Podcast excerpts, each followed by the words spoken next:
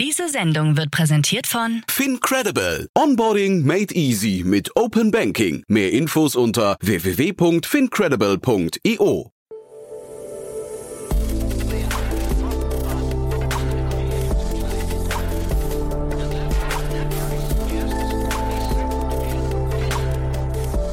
Startup Insider Daily. Hallo und herzlich willkommen zurück zu Startup Insider Daily am Mittag. Wir haben Martin Weigel, COO von Centric, heute zu Gast mit einer eigens entwickelten Software, die Fälschungen und Produktpiraterie im Onlinehandel sucht, findet und bekämpft. Lockt Centric einen großen Risikokapitalgeber. VC Seventure Partners führte die Series A Runde an, in der Centric 5 Millionen Euro erhalten hat. Mehr darüber gibt es jetzt natürlich bei uns im Interview, gleich nach den Verbraucherhinweisen. Ich wünsche euch viel Spaß. Werbung. Hi, hier ist Nina aus dem Content-Team von Startup Insider. Vielleicht hast du es ja schon gehört, wir haben endlich neben unserem Hauptkanal Startup Insider nun auch separate Kanäle für unsere verschiedenen Formate eingerichtet. Wenn du zum Beispiel nur unser tägliches Nachrichtenupdate Startup News hören möchtest, kannst du ab jetzt ausschließlich den Startup News Kanal abonnieren. Gleiches gilt für Investments und Exits, Startup Spotlight und alle anderen Formate, die zukünftig kommen werden. Die volle Ladung Startup Insider, also alle Formate, gibt es natürlich weiterhin hier auf dem Hauptkanal. Also, um die einzelnen Kanäle zu abonnieren, besuche jetzt startupinsider.de/slash insider. Wir sehen uns auf deinem Lieblingskanal. Startup Insider Daily. Interview. Sehr schön, ich bin verbunden mit Martin Weigel, COO von Centric. Hallo Martin. Hallo Jan, vielen Dank für die Einladung, freue mich hier zu sein. Ja, ich freue mich auch sehr, dass wir sprechen und wir sprechen über Branding Protection Made in Germany. Erzähl doch mal. Ja, ähm, Centric Brand Protection Company, wir sind ein Startup aus Berlin, ähm, vor ja, gut zweieinhalb Jahren mittlerweile am Markt. Ähm, was, uns, was uns antreibt bei Centric, warum wir Brand Protection machen wollen und warum wir da neue Wege gehen wollen, ist eigentlich ganz simpel. Wir sind der Meinung, dass wenn Personen, wenn Unternehmen großartige neue, kreative und innovative Produkte entwickeln oder tolle Marken aufbauen, dann sollten die auch in der Lage sein, die Früchte ihrer Arbeit selbst einzufahren und nicht von irgendwem anders weggenommen zu bekommen. Das ist ein großes Problem mittlerweile, insbesondere jetzt auch in der Post-Covid-Zeit, falls man das mittlerweile schon sagen darf, wo ja die ganze Digitalisierung nochmal einen großen, großen Schwung genommen hat und auch viele Unternehmen, die vor Covid vielleicht nicht so sehr online vertreten waren, mittlerweile über die Online-Marktplätze Produkte vertreiben oder da präsent sind, hat es nochmal sehr, sehr stark zugenommen. Ähm, was heißt es genau, wenn, wenn jetzt Companies damit strugglen, mit Produktpiraterie Probleme bekommen? Das ist ähm, tatsächlich ein Problem, das deutlich größer ist, wie auch ich vor meiner Centric-Zeit wusste. Ich meine, jeder kennt diese klassischen Fake-Produkte, hier ein gefälschtes Fußballtrikot, das ich am Strand kaufen kann oder das klassische Beispiel, die Rolex, die nicht immer ganz echt ist. Aber das betrifft tatsächlich deutlich, deutlich mehr wie nur diese klassischen ja, B2C-Merchandise-Luxusgüter, sondern es geht viel tiefer. Ähm, der VDMA hat da zum Beispiel eine Studie, also der Verband der deutschen Maschinen- und Anlagebauer hat da zum Beispiel eine Studie dieses Jahr, dieses Jahr herausgebracht, wo sie mal aufgeforscht haben, wie tief denn das Problem eigentlich in, in der Industrie, also im B2B-Bereich in Deutschland schon sitzt. Da kam zum Beispiel raus, dass ganze 72 Prozent aller ihrer Mitglieder von Produktpiraterie betroffen sind. Also zwei Drittel, drei von vier Unternehmen sind da tatsächlich betroffen und auch nicht nur so ein bisschen, sondern die verlieren tatsächlich jedes Jahr im Schnitt 4,9 Prozent ihres Revenues. Das heißt jetzt mal als, an dem Beispiel Rolex. Rolex äh, würde 4,9 Prozent mehr äh, Umsatz machen, wenn es keine Fälschung gäbe. Ja, Rolex ist jetzt natürlich kein Maschinen- und Anlagebauer, Aha, okay. aber genau, also ja, sie verlieren im Prinzip diesen Umsatzanteil und ich meine, wir wissen alle, wie, wie dünn die Margen heutzutage sind und 4,9, also 5 Prozent, können halt dann durchaus auch den Unterschied machen, Mhm. ob eine Produktlinie profitabel ist, ob vielleicht ein ganzer Standort profitabel ist, vielleicht auch, ob ein ganzes Unternehmen weiter bestehen kann. Und das ist, das ist dramatisch. Also das europäische es gibt dieses Intellectual Property Office der European Union, also im Prinzip das europäische Patentamt, wenn man so will. Ähm, die haben auch Studien zu dem Thema rausgebracht und die haben zum Beispiel herausgefunden, dass in Europa jedes Jahr, jedes einzelne Jahr 670.000 Arbeitsplätze verloren gehen durch Biro Produktpiraterie. 670.000, das ist an Einwohnern gemessen, zum Beispiel die Stadt Frankfurt, die jedes Jahr in Europa verloren gehen durch Produktpiraterie. Mhm. Wobei wahrscheinlich nicht berücksichtigt wird, wie viele Arbeitsplätze entstehen durch Produktpiraterie. Ne? Ja, das wird dann natürlich nicht berücksichtigt, ja, ja, aber ja. das ist auch ein ganz interessanter Punkt, weil Produktpiraterie ist jetzt natürlich ein Klischee, aber das Klischee stimmt halt auch einfach, hat oftmals oder zum großen Teil einen Ursprung im asiatischen Raum und auch ja, dem Konzept geschuldet, Produktpiraterie ist ja jetzt nicht legal, wird dann natürlich auch sehr, sehr wenig dann auf die Arbeitsbedingungen geachtet. Sprich, die Arbeitsplätze, die da entstehen, stelle ich mal ein Fragezeichen hinter, ob das wirklich Arbeitsplätze sind, die auch super gut sind für die Leute, die da arbeiten, müssen wir ganz zu schweigen von dem Umweltaspekt, der da ja oftmals mit reinfließt. Allein schon, wenn wir uns die Lieferwege aus dem asiatischen Raum anschauen, da, ja, gibt auch interessante Ansätze, die zeigen, dass Produktpiraterie übrigens auch sehr, sehr stark mit dem ganzen Thema Terrorismusfinanzierung verknüpft ist. Ist es so, ja? Ist so. Ah, laut ja. den entsprechenden Studien. Mhm. Ist was, wo man im ersten Schritt nicht dran denkt, aber auch etwas, das wahrscheinlich die wenigsten Leute gerne unterstützen möchten. Wie ist denn das? Du, wir sind jetzt ein bisschen hin und her gesprungen zwischen B2B und B2C. Ähm, wenn man die beiden generellen Gruppen mal gegenüberstellt, du hast ja von dem Maschinen- und Anlagebau äh, gesprochen, mhm. da hätte ich es gar nicht erwartet, dass es so eine Dimension hat. Ähm, wie, wie kommt das und äh, ist das der größere Markt dann, weil B2B generell größer ist oder äh, also oder vielleicht kannst du es da noch mal kurz durchführen, wie sich das so verteilt. Ja. ja. Sehr gerne. Ähm, grundsätzlich, also grundsätzlich ist keine Branche oder Industrie davor geschützt, gefälscht zu werden oder ins Visier der Produktpiraten zu, ge zu gelangen. Ähm, grundsätzlich wird alles gefälscht, was irgendwie profitabel zu fälschen ist. Egal ob B2C, egal ob Handtasche oder ganz im Fertigungsstraßen. ähm, es gibt natürlich Segmente, die die ist beispielsweise die Fashion-Turnschuhindustrie führt da eigentlich immer die Listen an der meist gefälschten Produkte an. Aber es ist natürlich auch sehr interessant zu sehen, und das war mir vor meiner Centric-Zeit auch überhaupt nicht bewusst, wenn ich auf die entsprechenden zum Beispiel chinesischen Portale gehe, kann ich dort eine komplette Fertigungsanlage für 60.000, 100.000 Euro kaufen. Also eine komplette Fertigungsstraße mit Fließbändern, allem drum und dran. Mhm. Und der Schaden, der dann entsteht, ist ja wahrscheinlich auch durchaus, weil das Markenversprechen, möglicherweise die Qualität oder so, dann nicht eingehalten werden, ne? Natürlich, das ist vor allem im B2B-Bereich auch ein Riesenproblem, weil B2B-Bereich, ich meine, der ganze Aftermarket, ähm, wartungsintensive mhm. Teile, Austauschteile sind davon natürlich sehr, sehr stark betroffen. Und oftmals kaufen die Leute ja gar nicht bewusst die gefälschten Ersatzteile, mhm. sondern äh, denen ist gar nicht bewusst, dass sie das kaufen. In den meisten Fällen. Aber wenn dann so ein gefälschtes Ersatzteil in eine Originalmaschine eingebaut wird, VDMA-Studie zeigt zum Beispiel auch, dass 57 Prozent der, der Mitglieder sehen hohes Sicherheitsrisiko, wenn gefälschte Ersatzteile eingebaut werden. Mhm. Das hat dann natürlich Marken, also Reput Brand Repetition leidet darunter. Das hat massive Probleme im Bereich der Wartung und Replacement, denn die Unternehmen müssen dann natürlich auch nachweisen können, dass es sich um gefälschtes Ersatzteil handelt und nicht um Originalteil. Also es zieht einen ganzen Rattenschwanz an Problemen nach sich. Hm. Und nur um es gefragt zu haben, weil du gerade gesagt hast, es gibt keine Industrie, die davor gefeit ist. Ähm, ich hätte jetzt vermutet, dass irgendwie so Banken, Versicherungen, vielleicht auch Hotels oder sowas, dass das irgendwie schwer zu fälschen ist, oder? Ja, das, da sind wir tatsächlich nicht die Experten. Wir bei Centric ähm, fokussieren uns primär auf tatsächliche physische Produkte, mhm. also Sachen, die ich auch in die Hand nehmen kann, aber auch im digitalen Bereich. Ähm, Content-Piraterie ist mittlerweile ein sehr, sehr weit verbreitetes Thema, ob das jetzt der illegale Livestream ist oder ob das tatsächlich einfach Videos oder Bildmaterial ist, also ein klassisches Copyright Infringement, das da gefälscht wird. Bei Banken, ich meine, da gibt es mit Sicherheit auch Probleme ja, von Impersonation schon, und so weiter und so fort. Da sind wir aber leider nicht die Experten. Noch nee, nicht. macht ja auch nichts. Aber lass uns mal einsteigen in euer Produkt. Wie geht ihr denn jetzt vor? Also wer sind denn jetzt eure, eure Zielgruppen äh, und wie findet ihr die und mit welchem Leistungsversprechen? Mhm. Ähm, also Zielgruppe, wir, also unsere aktuelle Kundenstruktur, da sind wir schon wieder beim B2C, B2B-Thema, ist tatsächlich sehr, sehr ausgewogen. Aktuell, ich glaube 52 Prozent Stand heute sind B2B-Unternehmen. Wir sind ja vor knapp zwei Jahren in Deutschland gestartet, dann natürlich auch mit starkem Fokus auf dem deutschsprachigen Raum.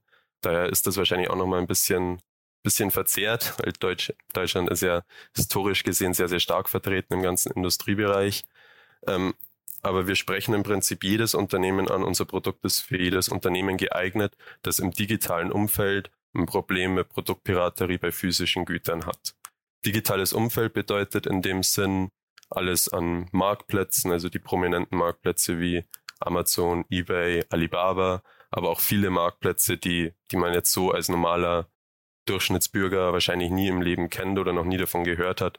Beispielsweise Riesenmarktplätze wie Bukalapak oder Tokopedia in Indonesien, wo sehr, sehr, sehr viel gefälschte Ware im, Umschla im Umlauf ist. Mhm. Und fällt es euch leicht, dieses Produkt zu platzieren? Also ähm, jetzt, du warst ja vorher bei Lego, habe ich gesehen, ne? Genau. Ja, das heißt, wenn du jetzt mit Lego sprechen würdest, ähm, äh, also und wahrscheinlich ist ja Lego so ein typischer Fall von Produktpiraterie, Anfälligkeit. Ähm, fällt es euch schwer, sowas dann dort zu platzieren? Ja, ist ganz witzig. Bei Lego hatte ich tatsächlich auch schon mal Berührungspunkte mit Produktpiraterie. Da gibt's ja diesen sehr, sehr prominenten Fall von Lepin in China, die da die, die neuen Modelle teilweise auf den Markt bringen, bevor Lego die überhaupt auf den Markt gebracht ah, echt? hat. Ja, okay, wusste ich nicht. Ja, ist echt ja. faszinierend, wie, wie schnell und effizient die das alles nachgebaut kriegen. Also auch große Leistung, wenn man das so sehen will. Aha. Aber natürlich illegal. Ähm, Produkt platzieren in dem Fall sehr, sehr einfach. Oder was heißt einfach? Ist natürlich nie einfach, aber wir geben uns sehr, sehr viel Mühe, dass wir im Prinzip, letztendlich wollen wir den Unternehmen auch helfen und nicht irgendwie eine Software an Unternehmen verkaufen, die das eigentlich gar nicht brauchen.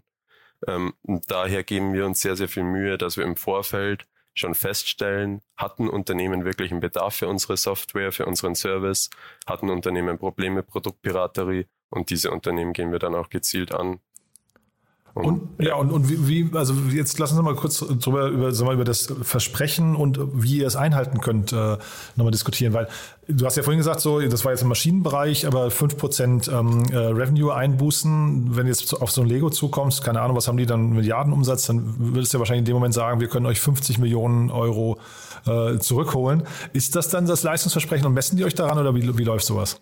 Naja, so einfach ist es natürlich nicht, weil man natürlich nicht sagen kann, hey, der hat jetzt ein Fake gekauft, der hätte aber auch das Original gekauft. Mhm. Es gibt verschiedene Studien, die auch mittlerweile zeigen, dass viele Leute intentionally Fakes kaufen, also bewusst zu dem ja, billigen Abklatsch greifen, anstatt das Original zu kaufen. Unser Versprechen ist, dass wir die Marktplätze oder Social Media oder wo auch immer die Produktpiraterie stattfindet, clean kriegen, damit wir, dass wir die, dass wir die gefakten Produkte, den Markenmissbrauch, Copyright-Verletzungen erkennen, unserem Kunden liefern und der dann entscheiden kann, hey, ist das was, das ich, das mich stört, das ich weghaben möchte? Und dann kümmern wir uns darum, dass das auch sehr, sehr schnell weggeht. Weil der Unterschied. also, also ihr identifiziert und würdet dann aber auch das Handling danach, also die, die weiteren Schritte dann, jetzt sagen wir, nehmen wir mal Ebay. Auf Ebay gibt es jetzt gefälschtes Lego, dann würdet ihr quasi anschließend dafür sorgen, dass auch die Anbieter von gefälschtem Lego dort nicht mehr verkaufen können. Korrekt, im Prinzip. Also unser, unser Produkt funktioniert im Prinzip in zwei Phasen. Also zum einen Zuerst ähm, ist für uns sehr, sehr wichtig, dass wir den Unternehmen Transparenz bieten. Ich meine, wir alle kennen das Internet, da gibt's viele verschiedene tausende Seiten mit Millionen von Listings. Da einen Überblick zu behalten, wo findet meine Marke statt, wo werden meine Produkte verkauft, ist ohne technische Hilfe eigentlich unmöglich. Mhm. Was wir machen ist mit einem AI-basierten Algorithmus, Deep Learning und so weiter und so fort, ähm, identifizieren wir, wie sieht denn ein Produkt des Kunden aus, wie sieht denn ein gefälschtes Produkt des Kunden aus und schaffen somit im ersten Schritt unseren Kunden auf unserer Plattform die Transparenz, wo findet meine Marke statt, wo werden meine Produkte verkauft und dann hat der Kunde mit im Prinzip einem Klick oder dann auch über Automatisierung die Möglichkeit, das Produkt, wir sagen immer in den Takedown zu schicken, wodurch dann ein Prozess angestoßen wird, der das Listing auf dem Marktplatz entfernt. An der Stelle vielleicht noch ganz wichtig zu sagen, wir machen da keine Rechtsberatung in irgendeiner Art und Weise. Wir machen da auch keine Abmahnungen oder Schadensersatzklagen mhm. oder so weiter. Wir kümmern uns wirklich nur darum, dass kein weiterer Schaden entstehen kann, indem wir dafür sorgen, dass das Listing, also die, das Product Offering beispielsweise auf eBay, so schnell wie möglich offline geht und dadurch auch keine, keins mehr verkauft werden kann. Aber diese Abmahnung, das ist ja quasi nochmal eine Industrie für sich. Damit könnte sich ja ein Lego quasi euch schon gegenfinanzieren, ne? Das ist korrekt. Und deswegen sehen wir uns da auch überhaupt nicht in Konkurrenz zu, zu den traditionellen Anwälten, weil was unser Produkt natürlich auch im gleichen Schritt mitmacht, es dokumentiert alles mit. Sprich, wenn ich jetzt diesen einen Lego-Case auf eBay runtergenommen habe, der ist nicht mehr erreichbar, da kann keiner mehr einkaufen, es kann kein weiterer Schaden mehr entstehen, ist ja wahrscheinlich trotzdem schon Schaden entstanden. Und in unserem, in unserem Software, äh, in unserer Software haben die Kunden dann den, die Möglichkeit, den sogenannten Evidence Report runterzuladen, wo alles klar mitdokumentiert ist, mit Screenshots, mit Zeitstempeln. Und da können sie dann natürlich im Nachgang über die Dashboards identifizieren, was sind denn die Seller, wer ist denn das, der uns richtig wehtut, wer hat da vielleicht schon hunderte oder tausende Listings von unseren Produkten online gehabt, unsere Marke missbraucht. Und mit denen können sie dann mit den Evidence Reports im Nachgang natürlich an den Anwalt rantreten und dann eine Schadensersatzklage losschicken. Hm. Ja, ist total interessant, aber eure Kunden sind ja wahrscheinlich trotzdem die Legos dieser Welt, ne? Weil ihr könntet ja jetzt auch hingehen und sagen, ihr macht so ein B2B2C-Modell und geht über die Anwälte an die, an die Marken ran, oder? Ja, könnte man natürlich machen. Ist in Deutschland tatsächlich sehr, sehr kompliziert, weil da natürlich viel Rechtliches dahinter hängt. Weil Wir Anwälte auch nicht werben dürfen, glaube ich, ne? Oder, oder zumindest eingeschränkt sind. Ja, da, da bin ich nicht der Experte ja, okay. für. Ähm, aber ähm, also grundsätzlich unsere Kunden, das ist natürlich auch ein netter Nebeneffekt, wenn man bei so einem Unternehmen arbeitet. Man darf auch viel mit großen und tollen Marken zusammenarbeiten. Mhm. Ähm, vor kurzem hatten wir zum Beispiel eine Case Study mit, mit Eintracht Frankfurt, im Bundesligisten, rausgebracht, weil Fußballtrikots sind ja natürlich so der erste Fake, an den wahrscheinlich die meisten Leute denken. Also wir haben natürlich viele große Kunden und große Marken aber auch sehr, sehr viele kleine, trendy Products, Startups, die jetzt ein cooles Produkt rausgebracht haben.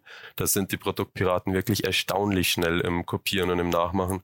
Und insbesondere für so ein Startup kann das natürlich direkt der Todesstoß sein. Hm. Wobei ich jetzt so ein, so ein Fußballverein, da würde ich jetzt fast sagen, dass äh, Brand Protection, da wäre ich, hätte ich noch einen anderen Blick drauf, ne? weil das ist ja dann eher nicht äh, Schutz der Marke, sondern eigentlich, man schafft es ja dadurch, dass man plötzlich ein Trikot für 20 Euro statt für 100 Euro verkauft, möglicherweise auch den Fans, die es sich nicht leisten konnten, eigentlich den Zugang zur Marke sogar zu schaffen. Das, da würde ich eigentlich sagen, ist es eher die Gier von Eintracht Frankfurt in dem Fall, ne? Die dann.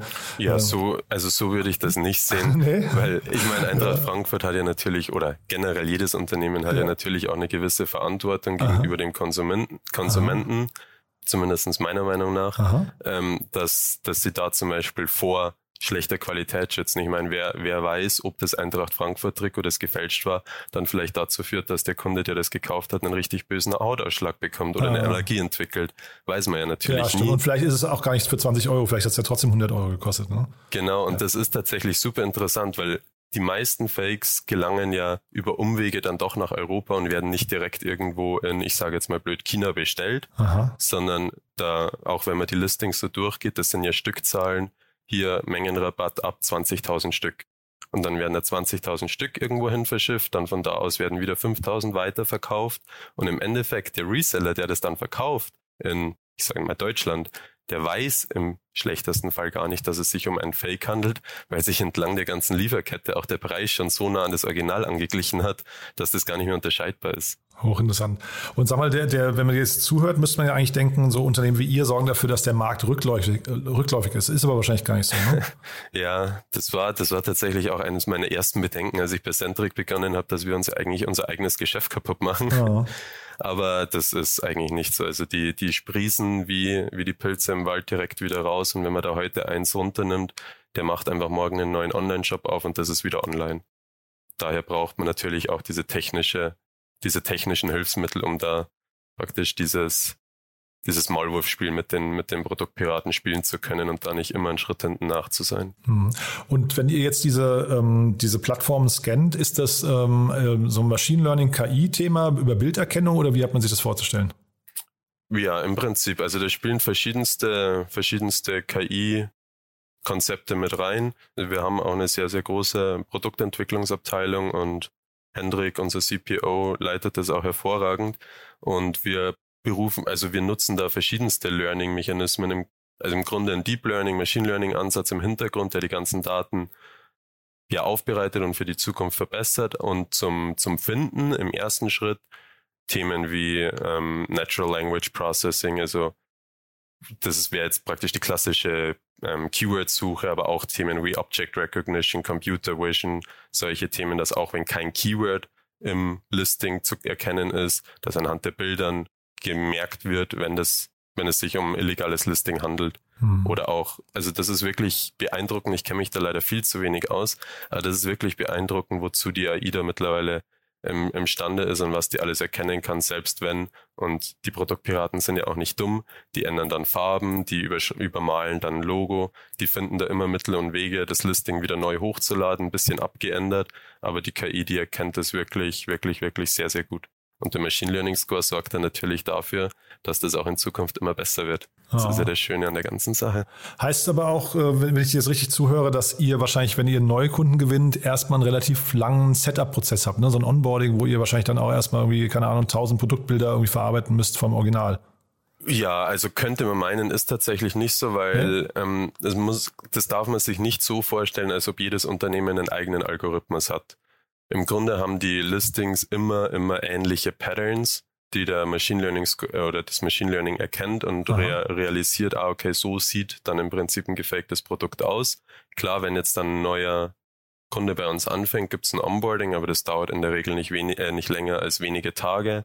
Und dann innerhalb des ersten Monats wird dann ja ausgetestet und ausprobiert, was ist es denn, was der Kunde wirklich sehen möchte, weil viele Kunden sind auch sehr selektiv, in was sie denn wirklich enforcen möchten. Die sagen, ja, okay, ähm, mich stört es wirklich, wenn gefälschte Produkte von mir verkauft werden, aber mich interessiert es weniger, wenn meine Marke irgendwo genutzt wird, wo sie nicht genutzt werden sollten. Andere wollen wiederum alles sehen. Sprich, das ist auch ein sehr individuell zugeschneidertes Setup, das wir dann jeweils machen, aber es ist tatsächlich deutlich weniger Aufwand, wie man zuerst meinen mag. Mhm. Lass uns noch mal ein paar Sätze zur Finanzierungsrunde verlieren. Ihr habt gerade 5 Millionen Euro eingesammelt in der Series mhm. A, also Glückwunsch dazu nochmal. Vielen äh, Dank. Klingt, klingt super. Ähm, führen Sie noch mal kurz durch, was ihr mit dem Geld macht und warum jetzt auch diese, also ne, ist ja unter anderem französischer VC eingestiegen. Wie kam es denn dazu? Mhm. Ja, also wir sind super froh, dass wir das Adventure mit an Bord haben, weil Frankreich ist tatsächlich auch der größte Markt für Produktpiraterie in Deutschland, äh, in Deutschland, in Europa. Aha.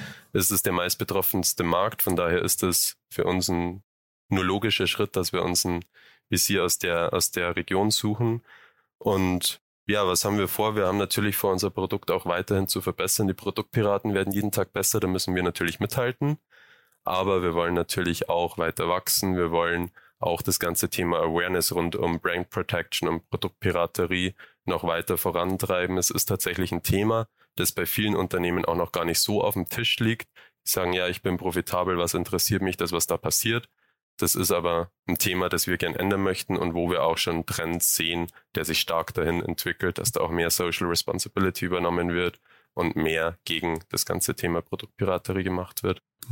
Also sehr, sehr spannend. Ist aber auch nur der eine VC, ne? Ich habe äh, keine weiteren äh, Investoren gesehen. Genau, es ist der eine VC plus unsere Angel Investors sind auch nach wie vor immer noch mit an Bord, mhm. worüber wir auch sehr froh sind. Und genau. Cool. Äh, vielleicht noch letzte Frage zu euch. Mitarbeiter sucht ihr gerade oder? Wir suchen immer, insbesondere ja. im Sales- und im Marketingbereich. Da Ihr seid jetzt so 35, habe ich gesehen, ne? so in der Größenordnung. Ja, mittlerweile knapp 50. Knapp 50 sogar schon. Wow, sind wir mittlerweile okay. schon, ja. Aha. Sind stark am Wachsen, suchen immer wieder neue motivierte Leute, die auch zusammen mit uns was gegen das Thema Produktpiraterie machen wollen. Mhm. Genau, also wenn wer zuhört und Lust auf Sales oder Marketing hat, gerne auf LinkedIn anschreiben. In Berlin, ja, oder, oder remote auch. Genau, wir sind in Berlin, aber haben auch einige Leute, die remote arbeiten. Mal, ich wollte dich noch fragen, weil ihr ja auf eurer Webseite äh, sehr stark das Thema Made in Germany ähm, äh, irgendwie im Mittelpunkt stellt. Hilft ja. das heute noch? Ja, ist das, ein, äh, ist das für euch von Vorteil? Weil ich, ich frage auch deswegen, das wissen ja vielleicht viele gar nicht, Made in Germany war ja mal so ein, das war ja quasi eigentlich mal ein Schimpfwort, ne? so eine Stigmatisierung von den Briten damals, die dann quasi ja. äh, die, die deutsche, die, das deutsche Qualitätsniveau eigentlich sogar verunglimpfen wollten. Ne? Ja, ähm, das ist tatsächlich aus der Historie rausgestanden. Wir haben ja mit dem deutschen Markt angefangen und da eben diese Verbundenheit zu diesem Made in Germany ist ja doch dann auch schon auch irgendwo ein Gütesiegel oder mhm. zumindest. Ist es noch, ja, das wollte ich eben wissen, ja. Ja, doch, schon Aha. durchaus. Und es ist tatsächlich was, was wir aktuell überdenken und neu denken wollen, um uns dann eben auch für Europa und weltweit besser aufzustellen. Aber ja, daher, daher kommt der, der Made in Germany Text. Ne, ich frage nur, weil es wirklich sehr prominent bei euch ist, ne? an mehreren Stellen. Genau. Deswegen hatte ich, äh, hatte ich nochmal nachfragen wollen, ob euch das so quasi so als positiver Effekt aufgefallen ist. Ja, ja das war primär aus der Historie raus, weil Deutschland als Heimatmarkt natürlich auch unser erster Zielmarkt war und Deutschland ist nach Frankreich somit das am zweitmeist geschädigte Land von Produktpiraterie. Aha. Daher. Macht Sinn. Daher kommt das, genau. Cool. Haben wir aus deiner Sicht was Wichtiges vergessen? Nicht, dass ich wüsste. Ich glaube, wir sind ziemlich gut tief ins Thema eingestiegen. Finde ich auch. Cool. But there is one more thing. One More Thing wird präsentiert von OMR Reviews. Finde die richtige Software für dein Business. Martin hat mir wirklich großen Spaß gemacht. Äh, erstmal danke, dass du da warst. Als letzte Frage noch. Wir haben ja eine Kooperation mit OMR Reviews und bitten deswegen jeden unserer Gäste nochmal ein, ja, ein Lieblingstool vorzustellen oder ein Tool, das sie gerne weiterempfehlen möchten. Und da bin ich gespannt, was du heute mitgebracht hast. Genau, ich habe ein Tool mitgebracht, das heißt Confluence. Kennen wahrscheinlich die meisten schon. Wir nutzen das bei Centric intern recht viel für die verschiedensten Sachen. Primär als internes Wiki, als Single Source of Truth.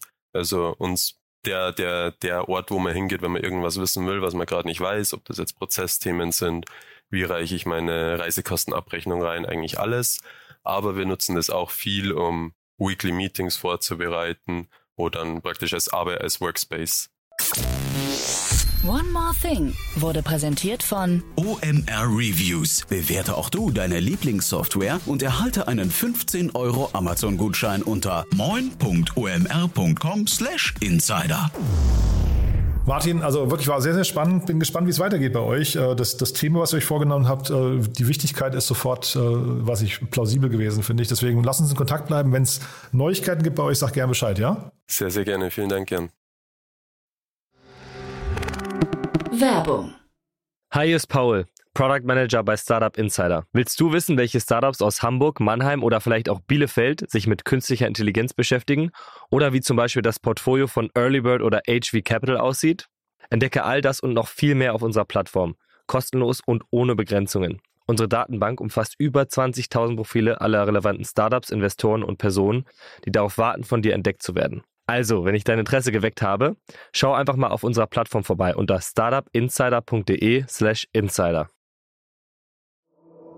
Startup Insider Daily. Der tägliche Nachrichtenpodcast der deutschen Startup-Szene. Vielen Dank an Jan Thomas und Martin Weigel, COO von Centric, für das Gespräch. Sie sprachen anlässlich einer Serie A Finanzierungsrunde in Höhe von 5 Millionen Euro. Wir sind heute Nachmittag natürlich wieder für euch da mit unserer Rubrik dem VC Talk. Da steht ein Interview mit Luca Martinelli, General Partner bei B2V an. Gemeinsam schauen wir uns unter anderem die Investments, die Schwerpunkte und die Unternehmenskultur von B2V einmal genauer an. Schaltet da gerne ein.